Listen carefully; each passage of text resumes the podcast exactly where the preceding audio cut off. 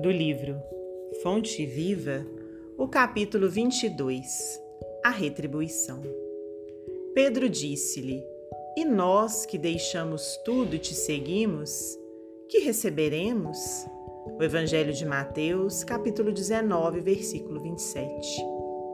A pergunta do apóstolo exprime a atitude de muitos corações nos templos religiosos. Consagra-se o homem a determinado círculo de fé e clama de imediato: Que receberei? A resposta, porém, se derrama silenciosa por meio da própria vida. Que recebe o grão maduro após a colheita? O triturador que o ajuda a purificar-se. Que prêmio se reserva à farinha alva e nobre? O fermento que a transforma para utilidade geral. Que privilégio caracteriza o pão depois do forno? A graça de servir.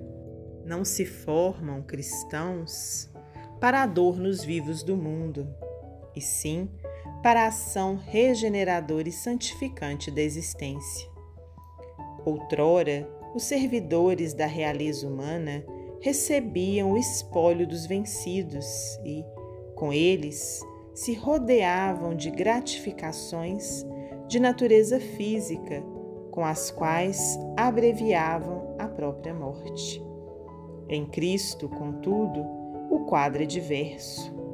Vencemos em companhia dele para nos fazermos irmãos de quantos nos partilham a experiência, guardando a obrigação de ampará-los e ser-lhes úteis.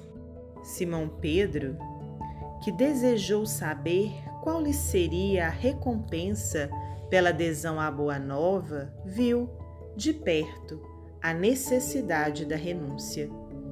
Quanto mais se lhe acendrou a fé, maiores testemunhos de amor à humanidade lhe foram requeridos. Quanto mais conhecimento adquiriu, a mais ampla caridade foi constrangido até o sacrifício extremo.